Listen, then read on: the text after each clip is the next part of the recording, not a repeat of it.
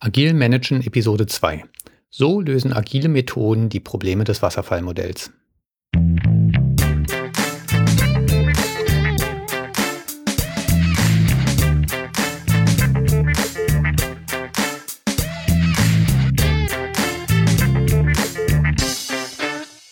Herzlich willkommen bei Agil Managen, dem Podcast für Projektleiter und Führungskräfte in der Softwareentwicklung.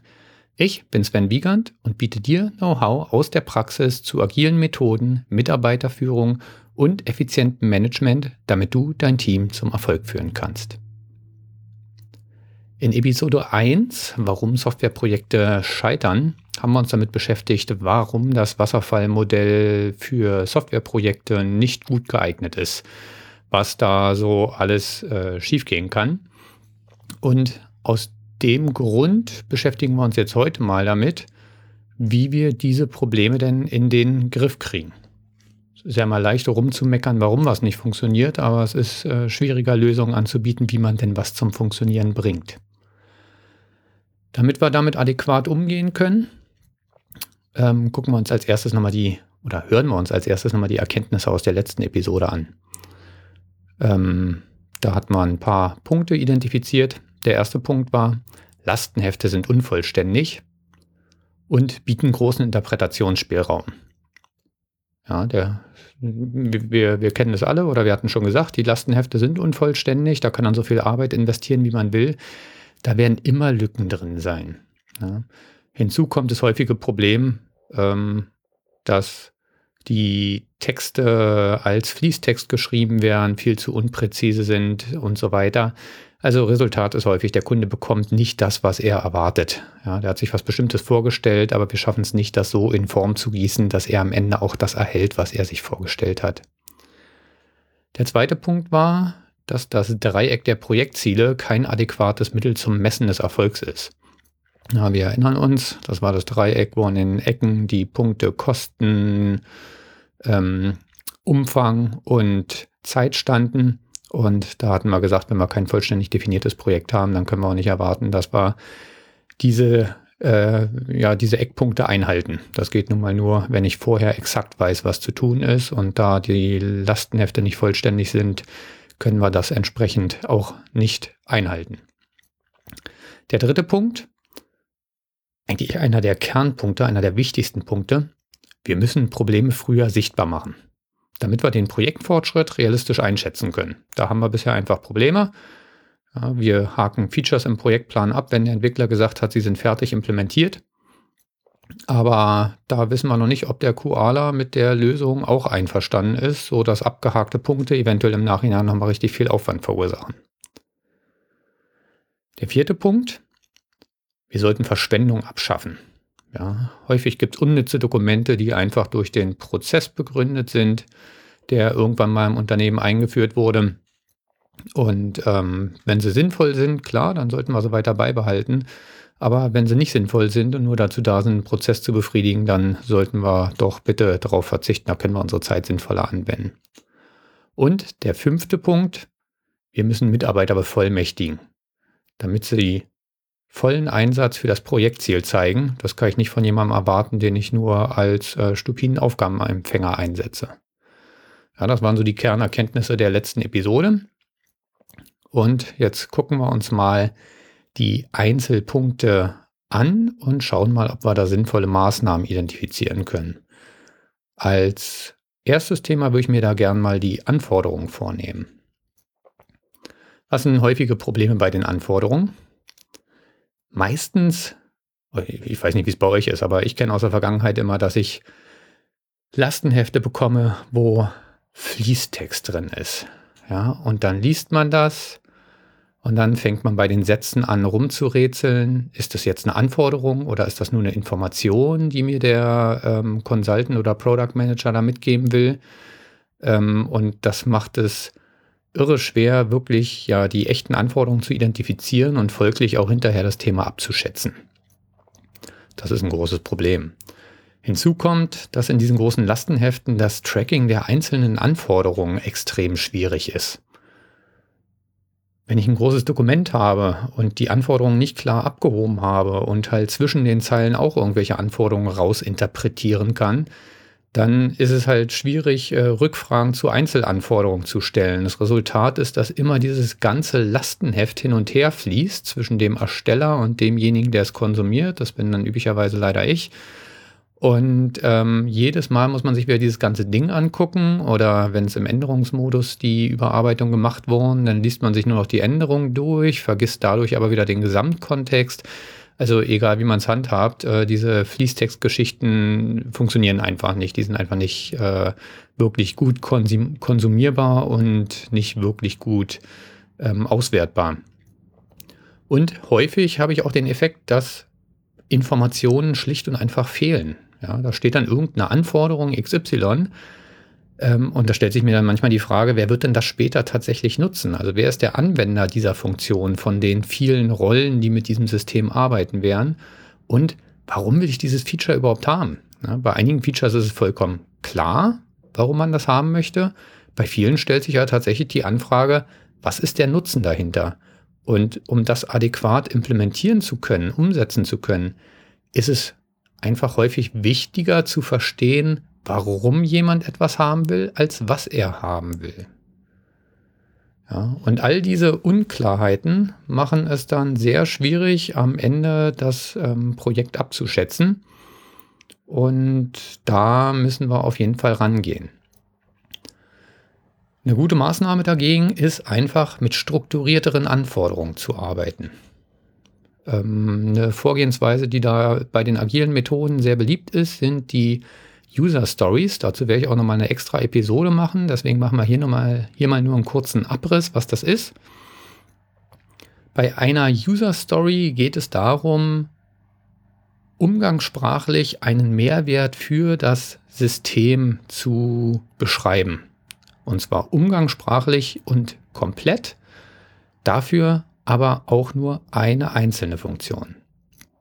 Vom Umfang her soll das kompakt gehalten werden. Also wir haben nicht den Anspruch, da eine vollständige Speck äh, zu schreiben, die wir dann hinterher nach Indien geben können, äh, damit sie da implementiert werden kann, sondern es ist dafür gedacht, dass das Leute implementieren, die ich bei mir zu sitzen habe, ähm, wo man auch noch Fragen beantworten kann. Vom Umfang her soll so eine User Story auf eine Karteikarte passen. Eine User Story hat ein paar Bestandteile. Der erste ist der Titel. Ja, das ist eine kurze Zusammenfassung. Wenn ich mir jetzt vorstelle, ich müsste einen Podcast-Player entwickeln, dann könnte diese Anforderung zum Beispiel ähm, lauten, ähm, frei definierbare Playlist. Und dann kommt als nächstes ähm, der einleitende Satz oder die eigentliche User Story ist das. Ja, der setzt sich immer nach dem gleichen Schema zusammen. Als Rolle möchte ich was Bestimmtes tun, um einen bestimmten Nutzen zu erreichen. Ja, das heißt, wir haben da drei Elemente drin, die sich immer wiederholen. Zum einen erfahren wir, wer wird diese Funktion später nutzen, das ist diese Rolle. Was ist das Feature, das implementiert werden soll, also der Wunsch. Und am Ende kommt immer noch der Nutzen. Ja, was ist der Nutzen? Warum möchte jemand das haben?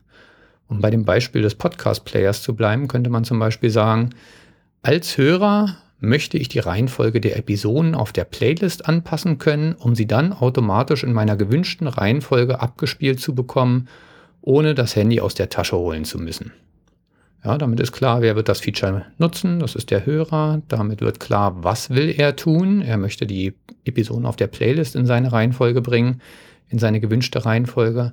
Und er möchte das Ganze tun, damit, wenn er nachher zum Beispiel auf dem Rad oder im Auto sitzt, äh, einfach die Episoden der Reihe nach abgespielt werden, ohne dass man jedes Mal zum Handy greifen muss und die nächste Episode manuell auswählen muss. So, es ist natürlich noch relativ allgemein, aber der riesige Vorteil ist, es ist relativ klar. Wir wissen sofort, was derjenige will. Wir müssen da nichts interpretieren. Ähm, der nächste Punkt, der noch zu einer User Story dazugehört, ist dann auch der letzte Punkt. Das sind die sogenannten Akzeptanzkriterien. Das ist einfach eine stichpunktartige Aufzählung. Was erwarte ich von dieser Funktion? Oder andersrum formuliert, wenn diese Akzeptanzkriterien erfüllt sind, dann ist das Feature vollständig und ich kann es abnehmen. Ja, in dem Beispiel, was wir hatten mit der Playlist im Podcast-Player, könnte man zum Beispiel als Akzeptanzkriterien zwei nehmen. Die Episoden sollen per Drag and Drop verschiebbar sein. Die Reihenfolge der Playlist soll über alle Geräte hinweg synchronisiert werden. Ja, das zweite ist schon relativ anspruchsvoll. Das sollte man dann wirklich nur machen, wenn die Synchronisierungsfunktionalität prinzipiell schon da ist. Ansonsten sollte man sowas in eine extra User Story rausziehen. Von daher gibt es ja kein pauschales Rezept, äh, was in eine User Story äh, reinpasst, wo man die aufsplittet. Sie sollten immer eine ähnliche Größe haben, ähm, damit man sie nachher im Prozess gut handhaben kann. So, im Optimalfall, wenn es um eine Anwendung geht, die auch eine Benutzeroberfläche anbietet, was ja doch sehr, sehr viele sind heutzutage, gerade jetzt bei dem Beispiel Podcast Player, ähm, sollte man noch einen Mockup dazu erstellen. Ja, also ich sag mal, es ist eine einfache Bleistiftzeichnung, ähm, die ja, zeigt, wie soll das Layout der zugehörigen Maske aussehen. Das ist jetzt kein Prototyp, sondern halt wirklich eine abstrakte Darstellung, nur damit jeder weiß, worüber wir reden. Da gibt es auch hervorragende Tools für. Eins davon ist ähm, Balsamic Mockups. Das werde ich auch in den Show Notes verlinken. Ähm, kann ich nur empfehlen. Damit kann man wirklich, wenn er ein bisschen eingearbeitet ist, extrem schnell Masken machen, die auch ein bisschen Interaktivität bieten. Ähm, das heißt, man kann Masken untereinander verlinken. Wenn ich auf einen bestimmten Button äh, klicke, wird eine andere Maske geöffnet und angezeigt. Ähm, der Vorteil ist, die Darstellung hat die Anmutung, als wenn das Ganze mit einem Bleistift gezeichnet wurde. Der riesige Vorteil ist, wenn man damit darüber mit einem ähm, Kunden oder mit einem Consultant oder einem Product Manager diskutiert, dann ist dem sofort klar, hier geht es nur um eine schematische Andeutung, wie die Maske aussieht. Und man kommt nicht in Diskussionen rein, wie den Button hätte ich aber gern drei Pixel weiter rechts oder ähm, nee, der Button sollte grün sein, sondern es ist allen klar, es geht nur um das prinzipielle Schema. Trotzdem, trotzdem hilft es mir dabei, dieses Feature später zu implementieren, weil wir wissen, alle Softwareentwickler sind jetzt nicht gerade die besten ähm, UI-Designer, zumindest die meisten nicht, ähm, geben die meisten auch offen zu. Und dementsprechend äh, verstehe ich nicht, warum in vielen Projekten äh, die Gestaltung der Masken komplett dem Entwickler überlassen wird. Ja, die Startup-Branche ist da deutlich besser, die hat das verstanden. Da hat jedes noch so kleine Unternehmen dedizierte Designer, die sich mit sowas befassen und User Experience äh, Designer. Aber in, in den klassischen Enterprise-Unternehmen ähm, machen das immer die Entwickler noch nebenbei. So, ähm, diese Anforderungen, diese User Stories, die ich dann habe, die sollte ich nicht nur mit dem Kunden abklären, das gehört natürlich auch dazu, sondern es lohnt sich, Meetings zu machen, wo ich diese User Stories dem Team vorstelle, also den Entwicklern und bitte auch den Testern, die das Ganze später testen sollen. Ja, diese Meetings sind dann durchaus ein bisschen größer und die dauern auch üblicherweise länger und die können auch extrem nervenaufreibend sein aber sie sind enorm fruchtbar. Ja, ich kenne das selber, man geht in so ein Meeting rein, hat dazu eingeladen und denkt sich, ach super, heute gehe ich die zehn User Stories durch in den anderthalb Stunden. Und nachher wird an der ersten Story wird eine Dreiviertelstunde rumdiskutiert, ähm, weil einfach doch viele Logiklücken drin waren, die eine Person alleine so nicht identifizieren kann. Ja, da ist einfach der Input von den anderen enorm hilfreich. Der nächste Vorteil ist, wir schalten damit einen essentiellen Kritikpunkt aus, den wir beim Wasserfallmodell hatten, nämlich dass die Kommunikation nur über Dokumente erfolgt und am Ende keiner mehr Einfluss hat. Weil hier können dann ähm, alle Einfluss noch auf die Funktionalität wirklich nehmen, sowohl der Kunde als auch die Leute, die das nachher umsetzen oder entsprechend testen. Es können also alle mitgestalten. So, und ein weiterer schöner Punkt ist, man muss diese User Stories nicht von Anfang an voll durchdefinieren. Ja, meistens reicht für eine Abschätzung und eine Angebotserstellung, wenn ich für die User Stories nur die Titel habe. Weil, sind wir ehrlich, was hole ich normalerweise aus einem Lastenheft raus? Da hole ich auch eine Liste von Anforderungstiteln raus und dann äh, schätzt das Team äh, die ab oder der Architekt schätzt sie ab oder im schlimmsten Fall ich selber. Ähm, das heißt, da habe ich auch nicht mehr Informationen. Das heißt, ich kann schön einfach mit wenig Informationen starten, habe damit auch nicht so viel Aufwand und kann dann, während das Team dann schon mit der Entwicklung der ersten schon ausdefinierten User Stories beginnt, kann ich Stück für Stück ähm, die restlichen User Stories verfeinern, wieder Meetings machen, wo die Details durchgesprochen werden und so weiter. Also das Ganze entwicklungsbegleitend durchführen. Im Optimalfall muss nicht mal ich das machen, sondern es macht der Product Manager oder der Consultant. So. Was sind häufige Gegenargumente? Also die Diskussion hatte ich schon diverse Male gehabt, diese User Stories. Sie haben sich für mich definitiv äh, bewährt. Sie funktionieren wunderbar und ich bin da nicht der Einzige. Ähm, häufig kommen Argumente wie, ja, aber das macht ja keinen Spaß, das zu lesen, weil es immer dieser gleiche Satzaufbau ist. Das ist ja enorm ermüdend. Ähm, ganz ehrlich, ich habe noch kein Lastenheft gehabt, äh, was Spaß gemacht hat zu lesen. Bei diesem Satzaufbau weiß ich wenigstens, was ich von jedem erwarten kann. Und das Schöne ist, ich kann mir erstmal nur einen groben Überblick verschaffen, ähm, wenn ich mir erstmal nur die User Stories durchlese und die Akzeptanzkriterien erstmal weglasse, weil das sind dann in der Regel die Details, wie genau etwas ähm, funktionieren soll. Ähm, aber das brauche ich nicht in der ersten Stufe. Dann kommen häufig noch so Argumente wie, ich bin Product Manager, User Stories sind äh, mir zu technisch, ich weiß ja nicht, in welcher Granularität du das brauchst.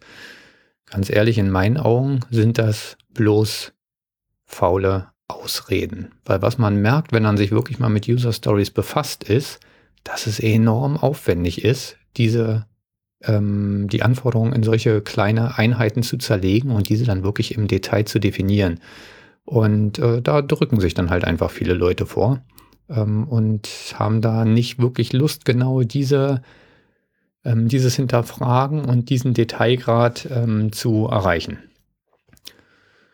Und ähm, das gleiche gilt für Mockups. Da kommt dann auch häufig das Argument, zum Beispiel, ich bin Product Manager, ich äh, kenne mich nicht aus mit User Experience, äh, ich kann keine Mockups machen.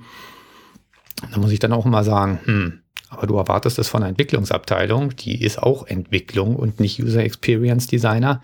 Also da muss man einfach mal gucken, wenn man da nicht dedizierte Personen im Unternehmen hat, findet man doch in den meisten Unternehmen Personen, die Interesse an dem Thema haben und da sich auch ein bisschen abheben und vielleicht kann man die in diesen Prozess mit einbinden. So, gucken wir uns mal das nächste Thema an. Die Parallelisierung von Tätigkeiten.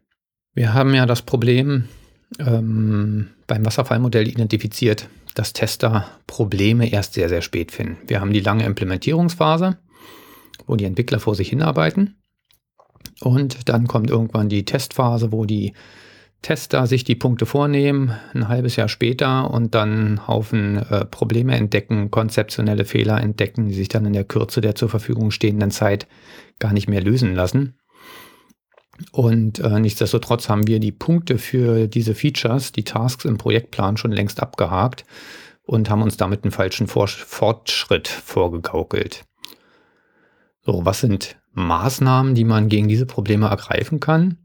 Relativ trivial. Man macht die Tests nicht erst am Ende des Projekts, so wie es beim Wasserfallmodell üblich ist, sondern man macht entwicklungsbegleitende Tests.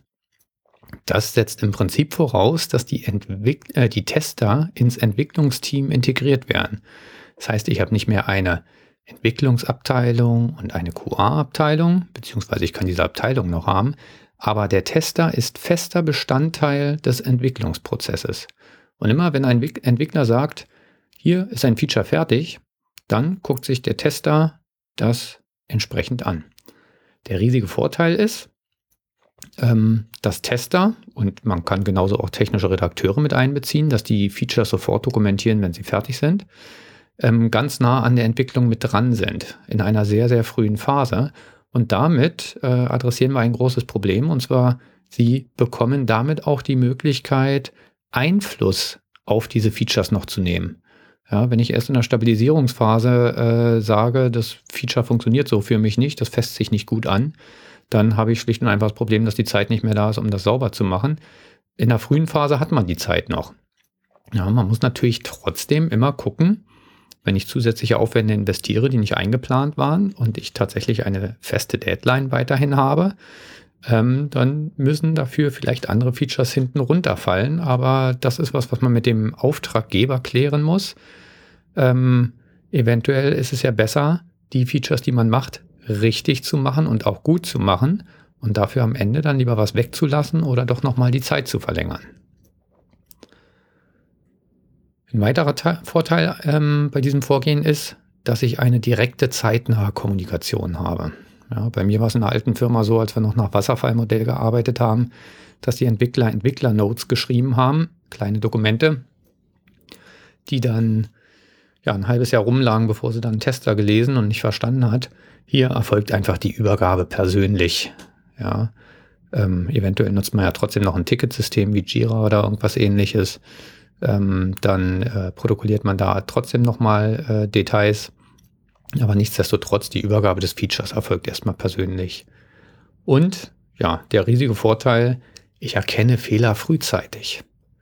Ja, das heißt, ich habe auch noch die Chance, konzeptionelle Probleme wirklich zu beheben. Und äh, der Entwickler, der die Probleme beheben muss, äh, muss sich nicht erneut einarbeiten, wie es der Fall ist, wenn er ein Feature schon vor einem halben Jahr fertiggestellt hat und der Koala dann ankommt. Und für den Projektplan hat es den riesigen Vorteil, vom Tester abgenommene Tasks sind wirklich fertig. Ja, das heißt, da kann ich meinen Haken im Projektplan dann wirklich machen. Wenn es fertig implementiert ist und der äh, Tester gesagt hat, das Feature funktioniert, das ist in Ordnung, dann kann ich meinen Haken im Projektplan wirklich machen und damit habe ich einen akkuraten Projektstatus. Auch hier stößt man häufig auf ähm, Gegenargumente, wenn man das erste Mal mit so einen Vorschlägen kommt. Der häufigste, den ich da komischerweise gehört habe, ist das Thema, ja, aber wenn ich jetzt ein Feature abnehme, ihr implementiert ja danach noch andere Features, ähm, dann kann das schon abgenommene Feature ja wieder kaputt gehen. Das kennen wir ja alle von der Softwareentwicklung. Ich ändere an einer Stelle was und an einer anderen Stelle geht was kaputt. Passiert nun mal leider. Dieses Argument ist aber dermaßen scheinheilig, dass man es wirklich schnell entkräften kann, weil ganz ehrlich, so funktioniert die ganze Softwareentwicklung auch beim Wasserfallmodell. Da nehme ich heute ein Feature ab und sage, ja, das ist in Ordnung in der Stabilisierungsphase, zum Beispiel am Anfang der Stabilisierungsphase. Hinterher wird aber noch ganz viel Bugfixing getrieben. Da können auch Sachen, die schon abgenommen wurden, wieder kaputt gehen. Oder noch schlimmer, wir gehen ins nächste Release rein und implementieren neue Features. Da können auch Features kaputt gehen, die im letzten Release schon abgenommen wurden. Also dieses Problem, natürlich kann es auftreten, aber es kann beim Wasserfallmodell genauso auftreten. Von daher ähm, ja, kann man das äh, getrost zu den Akten legen. So, damit haben wir schon mal das äh, Problem gelöst. Das war Feedback erst zu spät kriegen und unseren Pro Projektfortschritt falsch einschätzen. So, dann gehen wir mal den nächsten Zwischenschritt und den nennen wir mal häufige Zwischenreleases. Was haben wir beim klassischen Wasserfallmodell? Spezifikation, Planung, Implementierung, QA, und dann bekommt es der Kunde zu sehen, teilweise nach anderthalb Jahren Entwicklung. Und dann haben wir aufgrund der unvollständigen Lastenhefte, der schwammig beschriebenen Lastenhefte oder selbst wenn die Anforderungen gut sind, hat sich der Kunde das natürlich alles komplett anders vorgestellt. Tja, und dann sind die anderthalb Jahre verstrichen und der Kunde hat was, womit er unglücklich ist, weil er sich es anders vorgestellt hat. Egal wie es beschrieben ist, da können wir sagen, steht aber so im Lastenheft. Das Resultat ist, der Kunde ist unglücklich. Wie können wir dieses Problem adressieren? Auch hier gibt es wieder eine relativ einfache Lösung. Und zwar, wir arbeiten in kurzen, regelmäßigen Entwicklungszyklen. Ja, wir machen nicht mehr ein langes Release und entwickeln ein Jahr lang vor uns hin, bevor wir irgendjemandem außerhalb der Entwicklungsabteilung was zeigen, sondern wir machen kurze, regelmäßige Entwicklungszyklen. Das kurz kann zum Beispiel heißen zwei bis drei Wochen. Und am Ende dieser zwei bis drei Wochen entsteht ein Zwischenrelease, was Mehrwert bietet, also was neue Funktionalitäten drin hat. Und dieses Zwischenrelease enthält ausschließlich Features, die auch von den Testern schon abgenommen sind. Dieses Vorgehen bietet enorm viele Vorteile. Zum einen bietet es uns die Möglichkeit, den Kunden frühzeitig mit einzubeziehen. Ja, das heißt, wir können jedes dieser Zwischenreleases dem Kunden präsentieren, wenn er bereit ist dazu, diese Zeit zu investieren.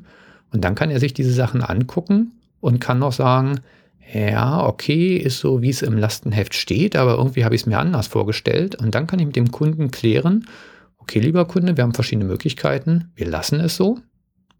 Dann bist du nicht glücklich mit dem Feature, aber vielleicht kannst du ja trotzdem mit leben. Oder wir überarbeiten dieses Feature nochmal, dann haben wir wiederum zwei Möglichkeiten, nämlich wir können zum einen ein anderes Feature streichen, um trotzdem die Projektzeit einzuhalten. Oder wir verlängern halt einfach das Projekt, aber dafür hast du dann dieses Feature auch tatsächlich so, wie du es haben willst. Am Ende haben wir einfach die Situation, dass wir eine deutlich höhere Kundenzufriedenheit haben. Ja, wenn man diesen Punkt vorstellt, dann hört man häufig von Consultants und Projektleitern, um Gottes Willen, wie soll ich das dem Kunden erklären? Das kriegen wir nie und nimmer durch. Erstaunlicherweise funktioniert es dann doch relativ gut. Im Gegenteil, der Kunde findet das toll, dass er diese Option, oder die meisten Kunden finden es toll, dass sie diese Option aufgezeigt bekommen. Ich selbst hatte mal das Glück, ein Projekt zu leiten, wo wir eine Spezialentwicklung für einen Kunden gemacht haben.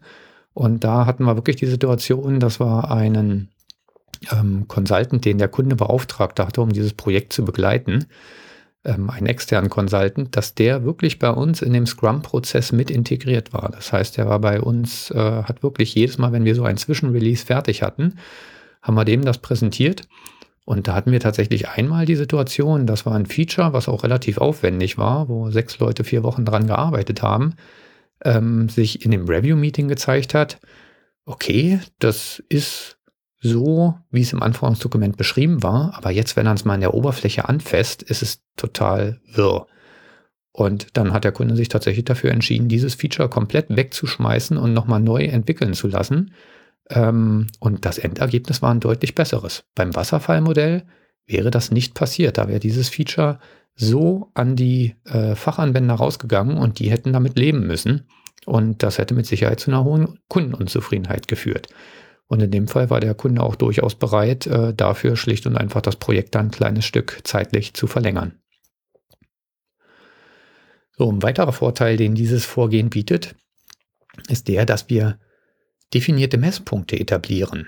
Ja, wenn wir sagen, wir entwickeln in regelmäßigen Zyklen alle zwei bis drei Wochen, ähm, das sollte übrigens einheitlich sein. Ich sollte mich in einem Projekt für eine Zykluszeit entscheiden. Ich arbeite meist mit zwei Wochen.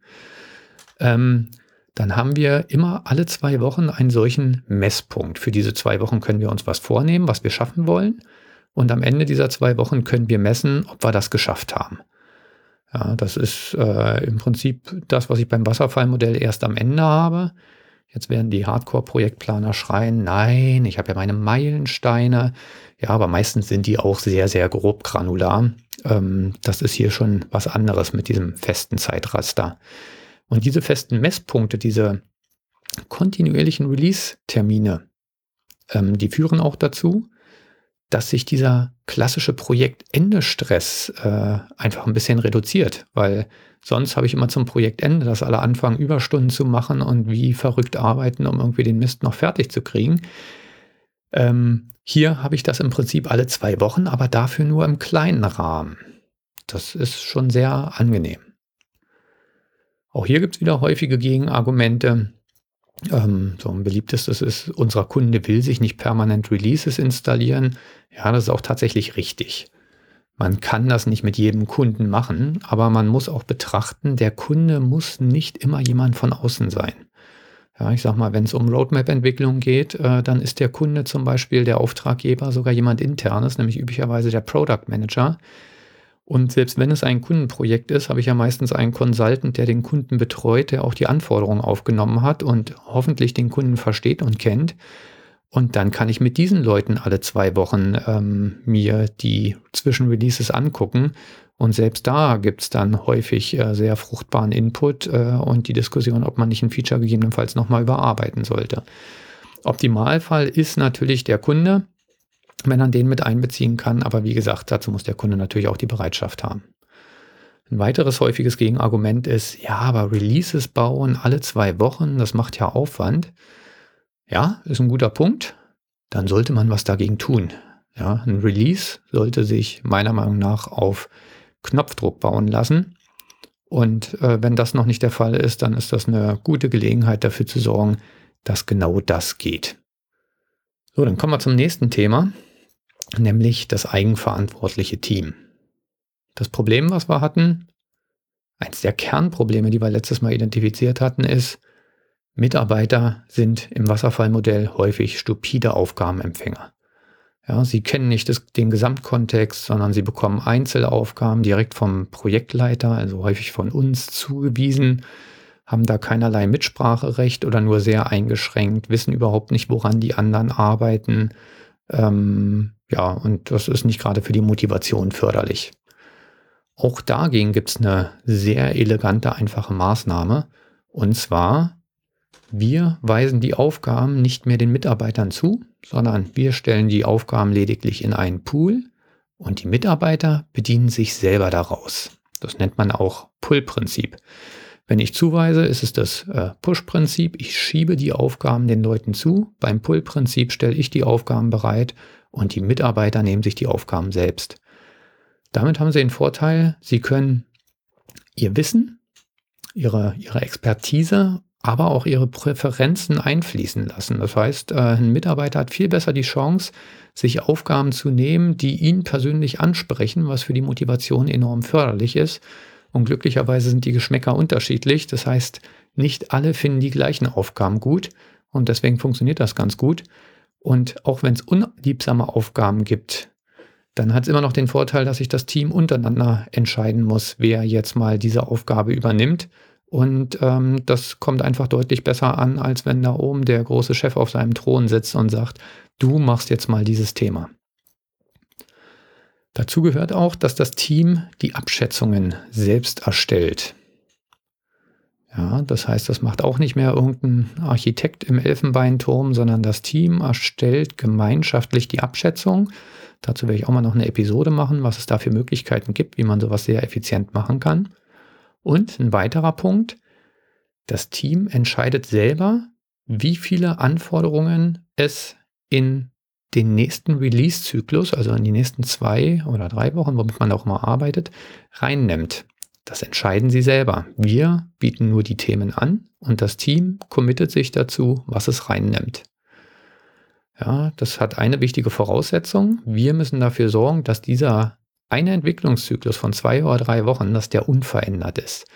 Weil sobald wir dann nach zwei Tagen sagen, ach, Person XY muss jetzt leider doch mal an einem anderen Projekt arbeiten, ähm, dann fühlt sich das Team natürlich zu dieser Abschätzung nicht mehr verpflichtet, weil es sagen kann, naja, wir haben ja auf ganz anderen Grundlagen geplant. Ja. Ähm, aber das sind alles Sachen, ähm, die kann man gut einplanen. Das ist dann, wie man diese Methoden in der Praxis einsetzt. Da werden wir in späteren Episoden noch äh, zu kommen. Und äh, auch eine wichtige Sache ist, der Fortschritt äh, muss für jeden sichtbar sein, sowohl innerhalb eines solchen Zyklus als auch der Gesamtprojektfortschritt ähm, damit einfach jeder auch die Situation einschätzen kann und ähm, das Team halt auch wirklich autark reagieren kann. Dafür gibt es auch wunderbare Methoden, wie man so einen Projektfortschritt oder auch so einen Zyklusfortschritt ähm, sehr effizient in einer Darstellung abbilden kann. Das äh, ist das sogenannte Burn-Down oder Burn-Up-Chart. Ähm, das wird auch in späteren Episoden nochmal genau kommen, was da die Vor- und Nachteile sind. Im Prinzip ist das ein Diagramm, was auf der X-Achse die Zeit darstellt, zum Beispiel die ähm, zehn Tage eines zweiwöchigen Entwicklungszyklus. Und auf der Y-Achse stellt es den noch verbleibenden Aufwand, in welcher Form auch immer dar. Und beim Burn Down trage ich am ersten Tag ähm, den ausstehenden Aufwand für diesen Zyklus auf der Y-Achse ein und mache jeden Tag dann einen neuen Punkt an der entsprechenden Stelle auf der X-Achse, ähm, und äh, ziehe da eine Gerade durch. Und so kann jeder sehr gut sehen, werden, haben wir eine Chance bis zum Ende des äh, Entwicklungszyklus wirklich die Themen durchzubekommen, die wir uns vorgenommen haben. Beim Burn-Up-Chart funktioniert es genau andersrum. Wie gesagt, da werde ich nochmal auf die Vor- und Nachteile der beiden Varianten ähm, in einer anderen Episode, weiß ich noch nicht genau wo, äh, drauf eingehen. So, was sind die Vorteile dieser Maßnahmen, die wir hier gerade besprochen haben, das eigenverantwortliche Team? Der Vorteil ist, das Team hat viel, viel mehr Gestaltungsspielraum. Jeder einzelne Mitarbeiter hat viel mehr Gestaltungsspielraum und das kann sich positiv auf die Motivation auswirken.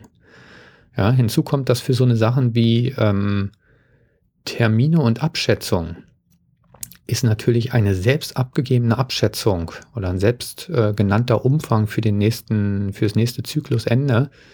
Ähm, da hat man eine viel höhere emotionale Bindung zu, als wenn jetzt der Chef ankommt und sagt, du machst Task XY bitte bis Freitag, ohne dass derjenige da Mitspracherecht hatte. Warum sollte ich mich dazu verpflichtet fühlen? Ja, vielleicht bin ich ja der Meinung, der Aufwand ist äh, viel größer. Und der Punkt ist enorm wichtig. Ja? Zum Anfang eines Projektzyklus committet sich das Team zu einem gewissen Umfang und dann haben die auch ein viel größeres Interesse daran, dieses Commitment einzuhalten. Ein schöner Nebeneffekt ist, dass sich das Team sehr gut selbst reguliert. Ja, meistens hat man ja, ähm, ja stärkere und schwächere Charaktere da drin. Und ähm, irgendwann fangen Teammitglieder an zu hinterfragen, was andere Teammitglieder tun, äh, wenn es da nicht vorangeht und fangen dann an, da entsprechend zu unterstützen. Also das heißt, man kann da viel früher Probleme aufdecken. Und ganz nebenbei noch, das erspart uns als Projektleitern natürlich die Arbeit ja, eine ganze Menge Arbeit. Nämlich, wir müssen den Projektplan nicht mehr in dieser feinen Granularität machen, wer macht wann was, sondern wir legen nur noch einen ungefähren Release-Plan fest, äh, in welchem Zeitrahmen möchte ich welche Features haben ähm, oder in welcher Reihenfolge möchte ich welche Features haben und äh, dann entscheidet das Team den Rest selber. Da kann ich äh, mich an vielen Stellen entspannt zurücklehnen und gucken, was passiert, wie das Team damit umgeht ähm, wo ich früher eine Menge Zeit investieren musste. Ja, häufige Gegenargumente an der Stelle sind Sachen wie, naja, aber wenn das Team selber entscheidet, was jetzt in den nächsten Zyklus reinkommt, ähm, dann werden wir ja bis zum festgelegten Projektende gar nicht fertig. Naja, sagen wir mal so, wären wir vorher beim Wasserfallmodell auch nicht geworden. Wenn das Team nicht mehr schafft, dann schafft es nicht mehr. Dann hat halt die Abschätzung nicht gestimmt. Das Problem haben wir beim Wasserfallmodell genauso. Ähm, da hilft es auch nichts, wenn ich mich als Projektleiter hinstelle und sage, wir müssen das aber bis zu dem und dem Termin fertig haben. Wenn es nicht geht, dann geht es nicht. Ja, da ändert sich nichts. Aber für diese kleinen Zyklen, die das Team festlegt, ähm, erkennt man oder, oder äh, haben sie dann sehr wohl den Ehrgeiz, das dann auch zu schaffen. Und wenn ich nicht nur für diesen Zyklus so ein Burn-up oder Burn-down-Chart mache, sondern auch für das Gesamtprojekt, dann habe ich den riesigen Vorteil, dass ich nach jedem Zyklus einen sehr guten Messpunkt habe, wo ich gucken kann, wo stehe ich? Habe ich noch eine Chance, ähm, dieses Projekt äh, in der vorgegebenen Zeit äh, zu Ende zu bekommen?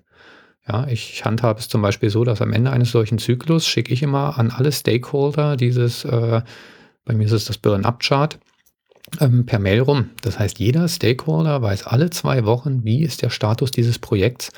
Ähm, da habe ich schon mehrmals Lob für bekommen, weil man das einfach bei klassischen Wasserfallmodellen in der Form nicht hat. Da gibt es dann häufig komplexe Meilensteinplanungen, äh, ähm, Meilenstein-Abweichungsdiagramme. Damit kann jemand, der den Projektplan nicht im Detail kennt, in den wenigsten Fällen was anfangen. Ja, so ein Burn-Up-Chart ist eine ganz einfache Sache. Aber wie gesagt, damit befassen wir uns nochmal. So, damit haben wir auch schon tatsächlich alle unsere Probleme adressiert. Fassen wir nochmal unsere Maßnahmen zusammen. Maßnahme 1. Wir brauchen strukturierte kleine Anforderungen, wo jede Anforderung einen Mehrwert definiert. Punkt 2. Wir müssen Tätigkeiten parallelisieren und nicht serialisieren. Das heißt, der Test erfolgt direkt, wenn die Entwicklung abgeschlossen ist und die Entwicklung für ein Feature abgeschlossen ist und nicht erst, wenn die Entwicklung fürs Gesamtprojekt abgeschlossen ist. Gleiches gilt für die Dokumentation durch die technische Redaktion. Punkt 3. Wir machen häufige Zwischenreleases, um uns Messpunkte und kurzfristige Ziele zu schaffen, die man schnell erreichen kann. Und damit am Ende jedes dieser Zwischenzyklen die Möglichkeit haben, unsere Priorisierung anzupassen. Gegebenenfalls in Rücksprache mit dem Kunden. Und Punkt 4, wir schaffen ein eigenverantwortliches Team, um ähm, die Leute zu motivieren und ähm, ja, zu Commitments zu bewegen, wo sie dann auch ein höheres Interesse haben, diese entsprechend einzuhalten. Das sind vier typische Eigenschaften fast aller agilen Methoden. Also egal, welche agilen Methoden man sich anguckt, ob es Scrum ist, Extreme Programming, überall tauchen die Elemente wie Parallelisierung von Tätigkeiten, kurze Zyklen und eigenverantwortliches Team auf. Das kehrt immer wieder. Das ist dann vielleicht auch der richtige Moment, dass wir uns mal das agile Manifest kurz angucken. Hat, ja, hat man vielleicht schon mal von gehört. Ich lese es hier einfach mal vor. Das agile Manifest besagt Folgendes. Wir erschließen bessere Wege, Software zu entwickeln, indem wir es selbst tun und anderen dabei helfen.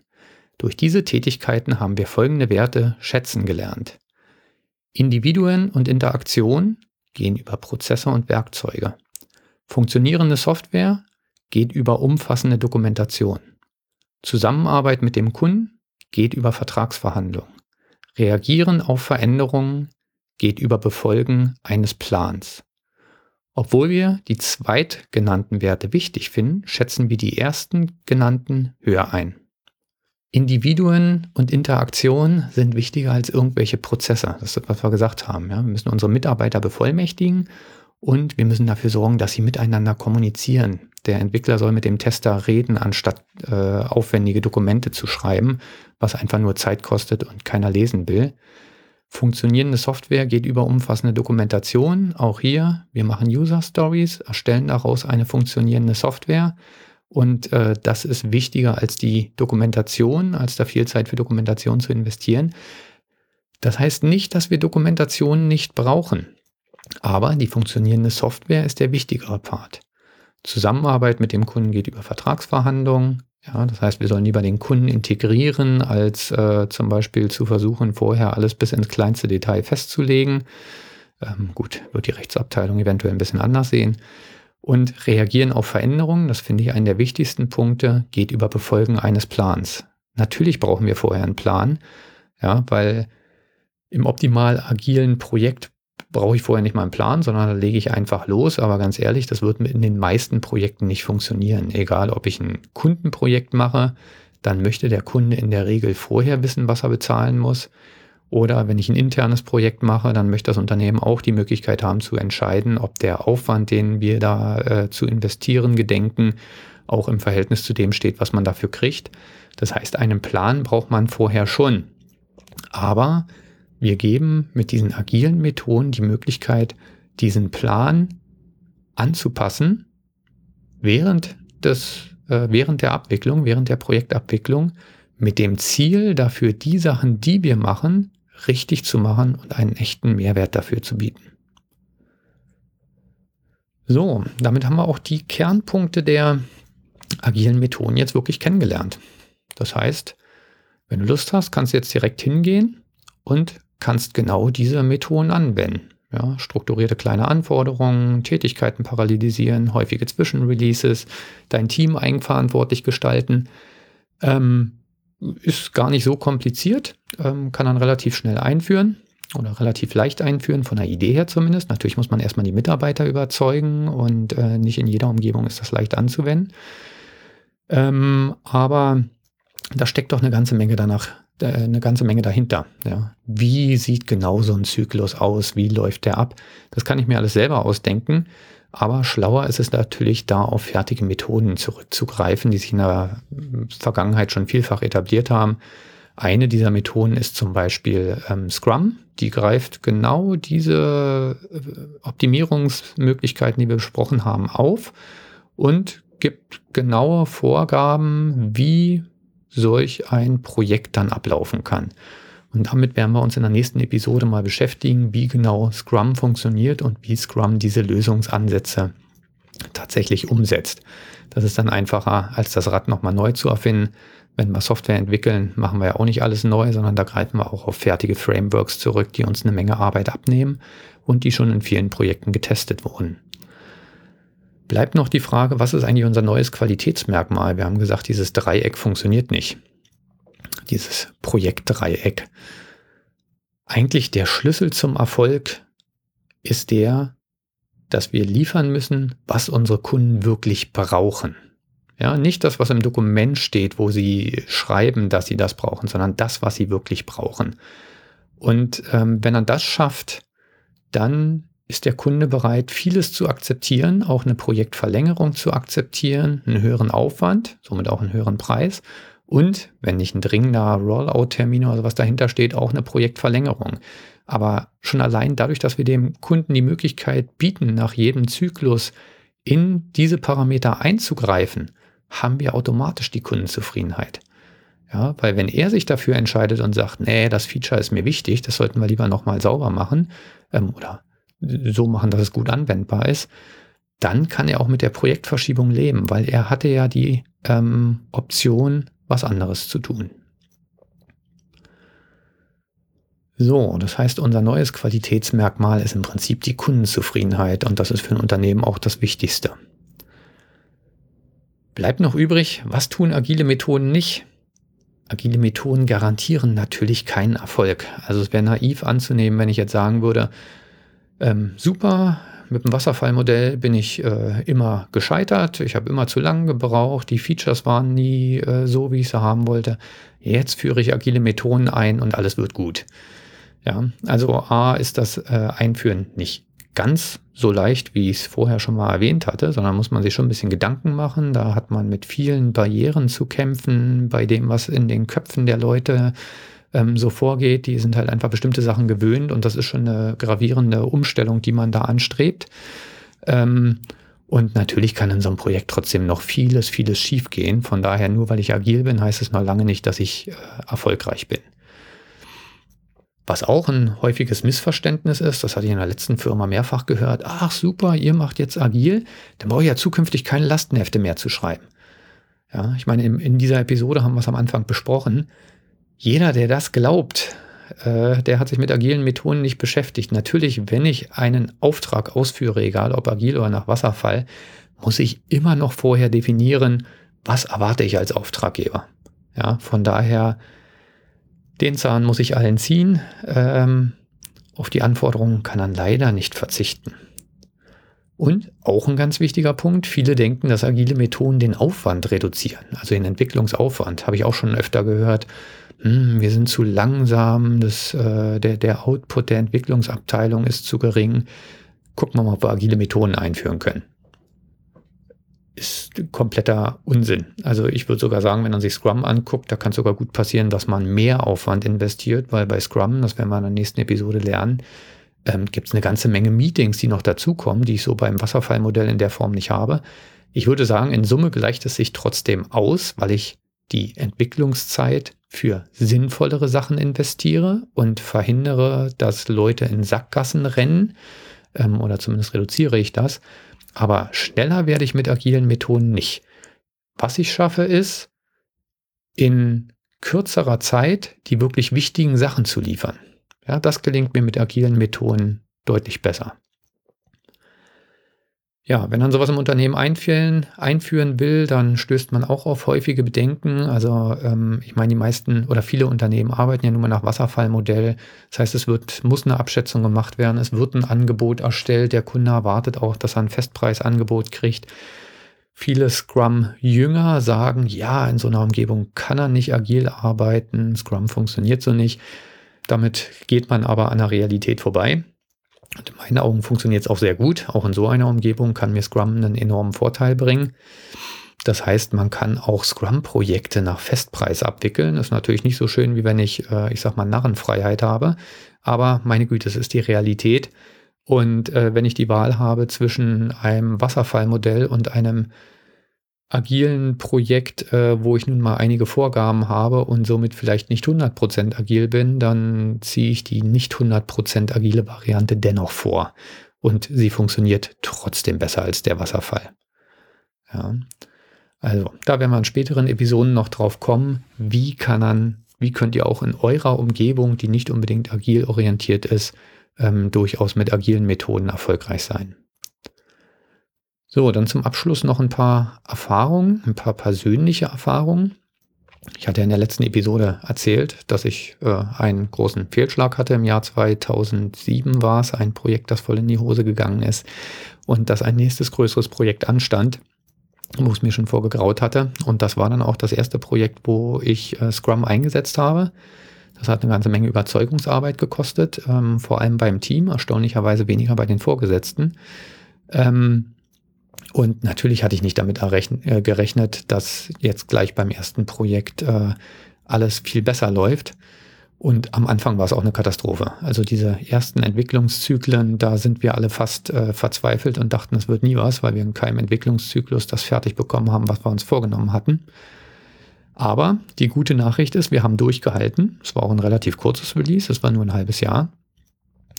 Und wir hatten am Ende die kürzeste QA-Phase, die wir je in einem Projekt hatten. Also nach, ich sag mal, fünf Monaten Entwicklung oder vier Monaten Entwicklung hatten wir nur zwei Wochen Stabilisierungsphase, ähm, weil wir halt entwicklungsbegleitend schon getestet haben oder getestet hatten. Und wir hatten, als die Software im Feld war, deutlich weniger Fehlermeldungen, als das in der Vergangenheit der Fall war.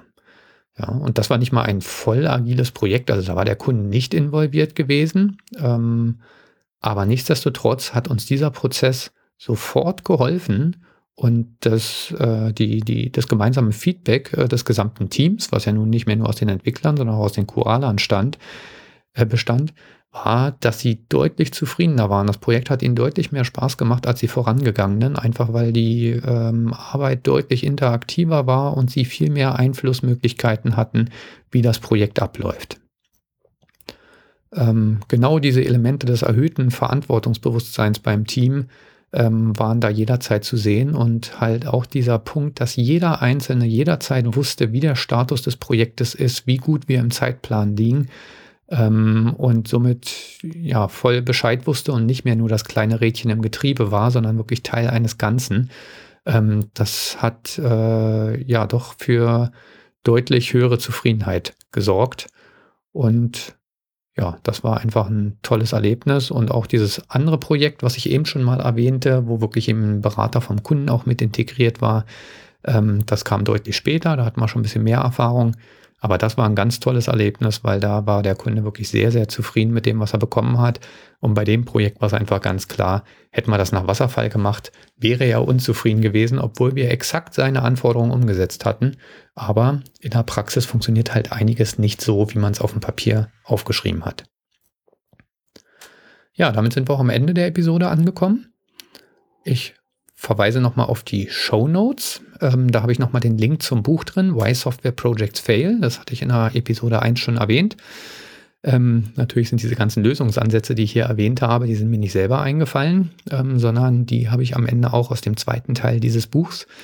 Ähm, da wiederhole ich mich. Ich kann das nur jedem empfehlen, der noch nach Wasserfallmodell arbeitet und auch nach den Argumenten vielleicht für sein Team sorgt, wie er es überzeugt kriegt da ist dieses Buch enorm wertvoll, um wirklich ähm, die Schritte ja, vom Wasserfallmodell, warum ist das nicht geeignet, bis hin zu den agilen Methoden ähm, kennenzulernen. Dann werdet ihr in den Show Notes auch einen Link zum Artikel ähm, zu dieser Episode finden. Ich habe das Ganze nochmal als Blogpost auch zusammengefasst. Da könnt ihr das nochmal in Ruhe nachlesen.